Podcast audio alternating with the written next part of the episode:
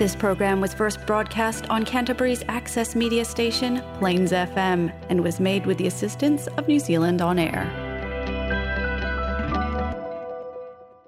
Up next on Plains FM, Julia and Sibeli chat with Brazilian Kiwis on So Far, So Good.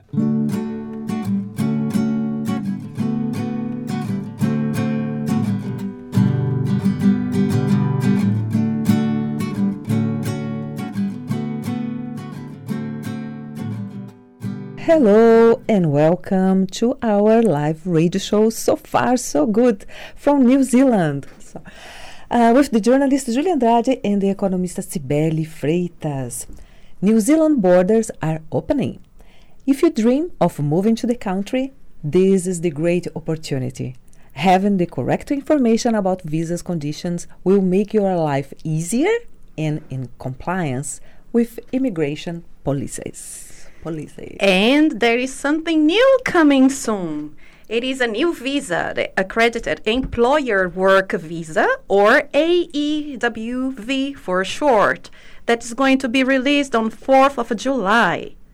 So tonight, with us to, uh, tonight, we have the advisors.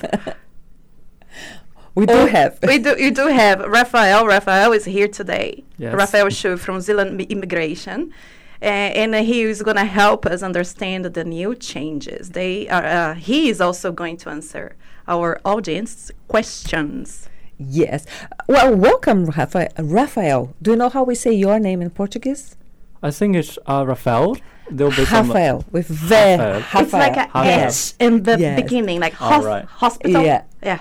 Yeah, uh-huh. and the empty chair is because we have someone else that's going to be joining us very shortly. Um, uh, another immigration advisor that works with uh, Rafael. Mm-hmm. Rafael. yeah. Yes. Probably I will, I, will, I will be saying Rafael, so sorry. Yeah, that's fine. That's fine. That's Same here, Rafael. So, what is our first question for Rafael? First question, we want to know what what is this new visa? What is this about? Can you please explain a little bit? Uh, yes, sure. So um, this new work visa stream is called um, employer accredited work visa. So it will be in the place from this July and will replace all the six types of existing work visas. Oh, so, so it will be just this one. Uh, just just that one, yeah. Oh, wow. So it means that um, so from this July on, all the employers will need to get accreditation before they want to hire some like migrant workers. Mm. So this is the biggest change. Yeah. It is. So for example, if I have a business, mm-hmm. I have to get that accreditation 1st mm-hmm. to employ someone uh, that is not a citizen or, or resident. New Zealand resident. Or New Zealand. Residents or citizen. Yes. Mm-hmm. Oh wow. So it's going to be a lot of work for the for the business as well. Yeah. Exactly. Yes. Yes. Mm-hmm. Yeah. And it will be categorized into two types. So the first type will be high demand um, accreditation. So if mm. you want to hire like at least five staff, uh, like in the next financial year, then you will need to apply for this high volume accreditation. So allows you to recruit at least six staff. But if you are satisfied with like one to five staff, like uh, migrant workers, then you can just apply for the like standard accreditation. Yeah. Mm-hmm. Uh, in this situation for the business, I have a question. Uh, I know a lot of people that moved to New Zealand. They are not citizens citizens yet, mm-hmm. but mm-hmm. they have their own business, and they for um, the, the the kind of business that they have. Right. They have people from overseas that also are not residents or mm-hmm. citizens mm-hmm. Uh, working for them. So it's going to change for them as well? Right. So there are lots of visa holders, their visa is of open work visa conditions. For example, if you have started some master degree and you might, might be granted a three year long open work visa. So open work visa conditions allow those migrant workers to work on, on by themselves. So this form of employment is called self-employment. Mm-hmm. So another type of open work visa holders is partnership work visa holders.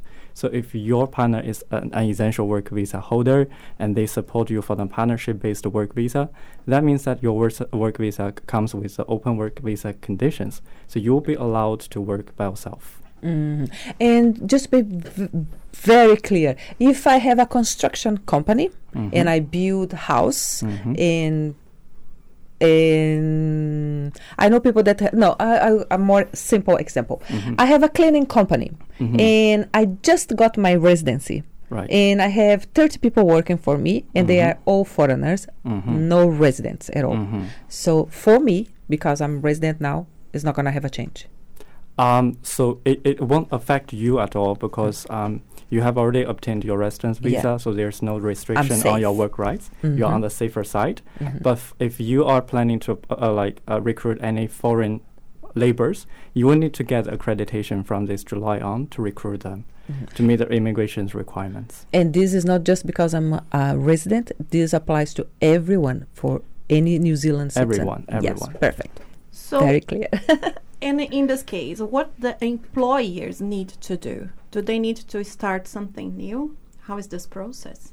Right. It's actually quite similar to the old policy. Like in the old times, there's a uh, um, accreditation called the employer accreditation.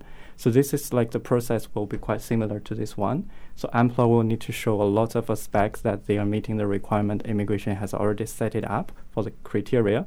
For example, like you will need to show that you are have a trackable history of complying with immigration regulations and employment laws Mhm. and also you will need to have a very good history background of you know um, like you have never explored any uh, migrant workers Mhm. so th- those are the general S- requirements somehow is a kind of protection for the people that are Exactly. coming to work here as well. so one of the ex- vivid example is that um, both for the employer and employee they will need to um, required to attend some like Welcome. welcome Laura. Hi, can, can you please here, sit Oh, here, there? please? Okay. Yeah. Thank, Thank you. And now, we, please continue. right, right. Okay. So to You protect uh, uh, migrant workers, immigration required the employer and employees to attend some like compulsory program. It's called the um, the the employee module. So you will need for the employer they will need to learn how to like you know uh, guide the employers to you know explore the new environment and how to you know um, get uh, connected with the local community. So those kind of requirements are compulsory nowadays for this new criteria. Okay. Well, ju- just a, a short break on with the questions to introduce our uh, another guest. Guest. Welcome. Welcome, you. Gaurav. Gaurav? Yeah, Gaurav. that's how you pronounce it. Yes. Yes. Very So good. thank So- you so much for coming. Yeah. Yes. So Gaurav uh, um, also is a immigration immigrate Immigration advisor. advisor. Immigration advisor. Oh, Mhm. good. Uh, and we just started explaining how what was the new visa Yeah. uh, and what the companies uh, have to do Yeah. with this change. So that's where we are at now. We don't mind if you want to talk in Brazilian as well for the Brazilian clients, uh, or do you do this in English? You know? In, in English tonight, but Okay. then we can work on our social media Oh, and translate it for them in Yeah. Portuguese. because yeah. like we we just mentioned, uh, the changes will apply for everyone. And because everyone that is coming to New Zealand to work here, we just mentioned the the the side of be protected by this uh, new visa. Mhm. So, like you were just mentioned before, uh, so being the interview being in English, I think we can reach more people that are Yeah. interested to come Yeah. here. Yeah, that's And there's also So what's the other question? so like- oh, sorry, I didn't realize also the like cameras. the Facebook platform will be able to do the auto translation. oh, I see. Yeah. Yeah, yeah. We we have um, uh, a question here about essential visa. If people can still apply for this visa, essential visa, or not? So nowadays, essential work visa is still applicable, but it will cease to exist from this July. So from this July on, if the employer want to, you know, uh, recruit some migrant workers, they, they have to get accreditation. Yeah. Is there any cost for the companies to, do this? Yeah, definitely. There will be some like uh, application fee for the Mm. accreditation. It varies from seven forty to twelve tw- twenty. Uh, depends, on, how if big you want to apply for the high volume one or the standard one. Ah, I see. Mhm. Also, we have here a question about pathway to residence. Uh, but probably we need to clarify, eh, if uh, if there is some some pathway for residency. Uh, yes, yes. So there will be a pathway for residents, and Immigration New Zealand has um, given a hint, but hasn't made a policy yet. So there will be a pathway for residents for people um, to get residence under accredited employer work visas, but only for those people who are getting double the median wage. So double um, two times twenty seven seventy six, so nearly fifty five um, dollars an hour Mm. which is a Mm. huge threshold, and not many people would be able to meet that. However, uh, whether INZ stops SMC or not, That is still a decision to be made. They haven't made any announcement yet. Um, skilled migrant category is still open in terms of the policy or the accepting the ext- expression of interest. They, they didn't tell anyone that don't submit those. So that is still open as is. But however, um, whether they're going to shut down that SMC policy um, completely or they're going to keep it open, uh, that is still a question. So, but there will definitely be a pathway for residents. But Uh-huh. it doesn't look like it's going to be easy one. Because Yeah. if you get fifty-four dollars an hour is a lot of money. I think there was one that we just have now. We had now f- the in November and March. I think that was uh, the rules changed a lot, made made it very easy easier to ab- apply. But I think from July. Yeah, we, we had a meeting with the, all the lawyers and crushes and advisors today at 1 p.m. and I think we will suffer, uh, government will suffer a lot of industry push because a lot of employers are already finding it hard to pay 27.76 per hour Mhm. from 4th of July. So Hmm. government would um, uh, feel a lot of heat and a lot of pushback from the employers because paying 27.76 with all the struggling economy is very hard. And the other side is uh, not just to pay that uh, uh, that twenty seven dollars, but also to find someone qualified enough here in New Zealand that There's doesn't not enough. exactly. So there are some positives and negatives of about this um, new accredited employer work visas. Obviously, it is no good for the employers who just want to hire only one worker, right? Uh, because for that worker, employer has to get a employer accreditation. So obviously, employers will be charging maybe two thousand dollars. Uh, application fees is roughly two thousand dollars if they want a more than five migrants or high volume application, and then they need to do a job check. Job check would be similar to current labor market check, Mhm. where they need to put a job online on Trade Me and Seek, and they have to prove that there are not many New Zealanders um, who can do the job. Like be after the earthquake. When we had the here in Christchurch. yeah, or currently as well with the current essential skill visas, people have to advertise a job and then they have to prove uh, that uh, there is no New Zealanders to do the job, and they can offer the job to a migrant, whether onshore or offshore. But um, so the the the bad part is that the pay has to be twenty seven seventy six plus each employer has to invest that four five thousand dollars in getting the accreditation done plus doing the job check. But the good thing is that the job check or the process is valid for six months. So, for example, let's say a construction company, they have advertised for painters, carpenters, um, or Plasters. plasterers, and they have advertised that they would be having a multiple positions, for example. Now, what the job check would involve, uh, INZ hasn't made it very clear yet. Um, what would be the individual regulations for that job check process? But the good thing is, once a company has um, got a job check in place, Mm. they can hire 100 carpenters too. There's Ah, no okay. Mm-hmm. limit for 6 months. So that's a good thing where employer itself uh, doesn't need to make a lot of effort. Once they have accreditation and job check in place, they can offer jobs to 50 employees as well or 50 offshore workers. That's where it's a little bit good. So, for example, if um, the uh, Brazilian people, there are a lot of we do a lot of carpenters and uh, plasterers and painters. Um, and if a company, ABC company, has a license and a job check in place, they can get 20, 30 carpenters at any given time from Brazil Mm. um, without doing anything for six months. And after six months, they need to do a job check again. So from that angle, it's easy Mhm. to get a to import a lot of workers, as long as those workers they have a good medicals and police checks and things like that. Yeah.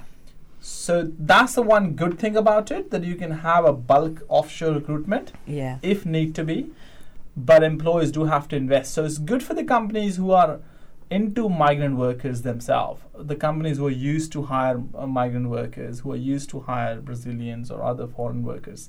But for companies who just want a one employee, Mhm. may not be good because they're investing so much money in just getting a license, but just using for one employee For your the companies who are hiring many migrants, uh, it could be good for them. Only, only, only minor.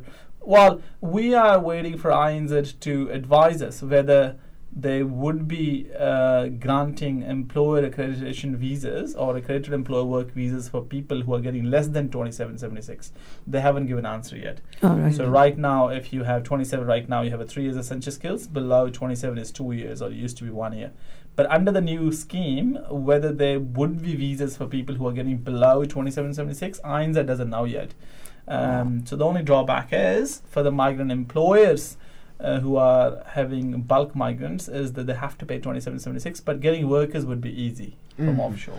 Yeah. Yeah. We Oh. received so many questions, Oh and God. we would like to, yeah. Uh, Okay, so f- let's start them. with the first one. We have one question from Bruno Silva. I think he's in Brazil actually, is interested to come here. If the new visa is eligible for overseas people who have never had a work visa, is that okay? Is Yeah, that's yeah. absolutely Yes, fine. yes. Yeah, Yeah. yeah. You can Uh, come in.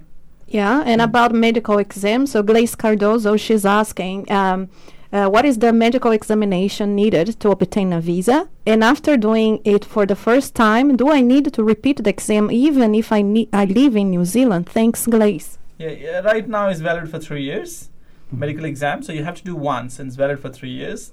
And I believe it will still be valid for three years. Nothing is changing for police requirements or medical's validity. Mhm. And also Brazil belongs to the like higher incidence of tuberculosis. So like Mhm. Brazilian applicant will need to provide full medical and also the uh, the chest X-ray Yeah. examination result for both. Yeah. yeah. And she's also, as, al- also asking specifically for uh, the term uh, profession that is meat packing plant. So, do you know if the, she needs to do a specific medical examination for No, it? no, it's, it's whether you work in a meat packing or a painter or carpenter, it's the same medical examination. Yeah. for The problem is gonna be the dollars, not the exam. because I, I'm not sure how much they can they make per hour. Uh, Are the they- meat packing workers. yeah. Well, uh, I mean, as per the current policy, if they want to come in and employer wants to sponsor, they need to be paid twenty seven seventy six. Wow! So everybody has to be on that. Everybody right Wow. now needs to be paid twenty seven seventy six. I'm gonna have resign and so, so then I can assume that this uh, answer the next question that is about marble workers, marble polishers, and installation workers. So Jun- Junior Vieira is asking if this new visa is applied to Yeah, this they applied for them as well, and I think there's a real shortage of marble workers in New Zealand. That we Mm. don't find many. So skilled workmen would have a lot of hope as long as they can secure the offer of employments in New Zealand, plus their employers accredited. So, um, yeah, there's a lot of people can come in. I have a uh, interesting question here because some people get confused confused with the tests and exams that they have to do. One thing is to be able to to come to New Zealand. Other thing is to work for a specific company. Yeah. Sometimes the specific company. I, the question here is from Lee Oliveira, and I work in the bio, biomedical area. Do I need to take any tests in or exams to work in my field in New Zealand? No, No. not for work visa. Mhm. So if he has an experience and qualification, and if a company is hiring that person based on experience qualification, um, so biomedical, I would assume that he's working in medical devices companies or working for Siemens or Philips or X-ray scanning or PET scanning or MRI or some other instruments um, selling company. Uh, if that person has an experience, then that person can come in as long as he's, he's an offer of employment because employer would only be offering the job if the person is the right person. Okay, Yes. yeah, because perha- perhaps she she's talking about her diploma, her certification, you know, as as a For biomedical in Brazil. residents, uh, usually yes. Um, so they should have a. So that's another thing about the person check that immigration will be doing. They'll be checking health and character, but they'll also be checking whether the person is qualified enough to do the Mhm. job.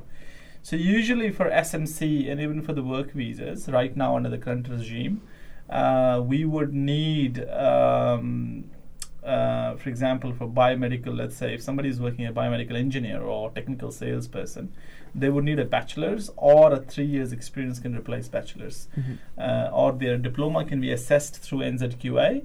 But considering the person is in a biomedical field already, if that person has a three years experience, doesn't need to have a qualification assessed. Just need that Brazilian, you know, that book thing, text Yeah, record. What do you yeah. call that book? I forgot. Um, Uh, the, uh, book of vaccination. Yeah. no, not a vaccination, but there's a tax record. Um, Um, carteira de trabalho. Uh, Oh, yeah? Uh, how do you say that in English? I know which one. We don't have Yeah, one. that we don't English. have it here. Basically. Yeah. But yeah, Yeah. just Not to in prove. New but in, in Brazil they have a Yeah. record thing. The, yeah, Um, because here in New Zealand it's more important to prove experience than having any Yes, uh, yeah. certification or But diploma. uh, um, t- with all those checkings that has have to be done, uh, how long is it going to take to have a visa approved then? Because Well, now uh, we know that immigration is, doesn't have too many people. Once um, it'll be a four to six weeks process in any way. Mm. I would say well, that not too bad. I would say the maximum time frame will be three months, considering immigration has introduced an interim visa for this accreditation. So Ah. that interim visa will be lapsed after three months waiting. Mhm. So I also I would expect immigration to finalize application within three months. Yeah, Yeah. because I uh, was on the news the other day that they have uh, less 100 something in, uh, people working for immigration. They have must start hiring more people to be able to yeah. do more visas to everybody. So yeah, let's Mm. see. Ev- yeah. We- so next question. Yeah, we have a c- um, uh, question about preconditions t- to apply uh, for this visa. For example, e- uh, years of experience or age or something that is specific t- to this visa. Depends on the profession. So if you're applying as a painter, yes, three years experience is needed. If you're applying as a CEO, five years experience is needed. So it depends what you're going to be doing. Yeah, there will be requirements um, for qualification and experience based on each profession. Mhm. And then we know that a lot of people they try to apply to get all the paperwork done by themselves, and that's one question. Can I apply directly with the company, or I will I need an immigration agent to make this connection? So see, I mean, it's, it's always um, to answer that question is everybody can do their house plan themselves and plan a house and tell the builder I need a three bedrooms, I need one couch, one lounge, one kitchen, one bathroom. And another way to do it is going to an architect and saying, "Well, I'm investing half a million dollar in building a house. Would you assist me to get this done professionally so we get everything right in a single go?" and that is with any profession you know you can do many things yourself um, but you may get it wrong. And if you get it wrong you're at a loss you know. Yes. same for canada same for us Uh, i personally speaking if i jump on a us website to get a visa i wouldn't have a clue what Mm. you know what which visa and what is going on I would advise when somebody is making such an important move to change the country and moving all the way to New Zealand, Yeah. uh, uh, have a professional help because even I can tell you that uh, regulations in New Zealand for immigration reg- immigration is a hot topic in New Zealand, and regulation change so often that even for the lawyers and advisor, if they're away from work for three months, they don't have a clue what's going on. Yes, They have to every day keep in touch. So from a client perspective. If they don't know anything about immigration in New Zealand, better get a professional help and get it right. Yeah. I know people that did by themselves and got right, and I know people that ha- they lost everything. Exactly. They have to go home Yeah. and Yeah. we, and we have so many examples. and and the, the thing is we are living here in new zealand y- you come from north and someone come from l- east and you get married so you are f- both from different countries g- uh, starting life here in new zealand then suddenly you both cannot stay here Yeah, anymore where do you go yeah, yeah. so it can be really And tricky. immigration is always complex. It's not an easy thing, an easy thing to understand. Sometimes it's easy for people to get a visa and just works in a one go, even if they don't know what they're doing. They're just following the form and getting it done. But many times it's not. Um, so yeah that's No, we, we have less than two minutes do you have a very uh, quick question to, f- Oh. we are going to fa- finalize at the radio but we are going to carry on with the Yeah. Yeah. Uh, uh, just for the podcast we are we can going answer quick, no problem. do you have anyone Well, uh, uh, go uh, follow the sequence here, Julia. So, how to know which companies are part of the this program, and if there is a website or list to apply to?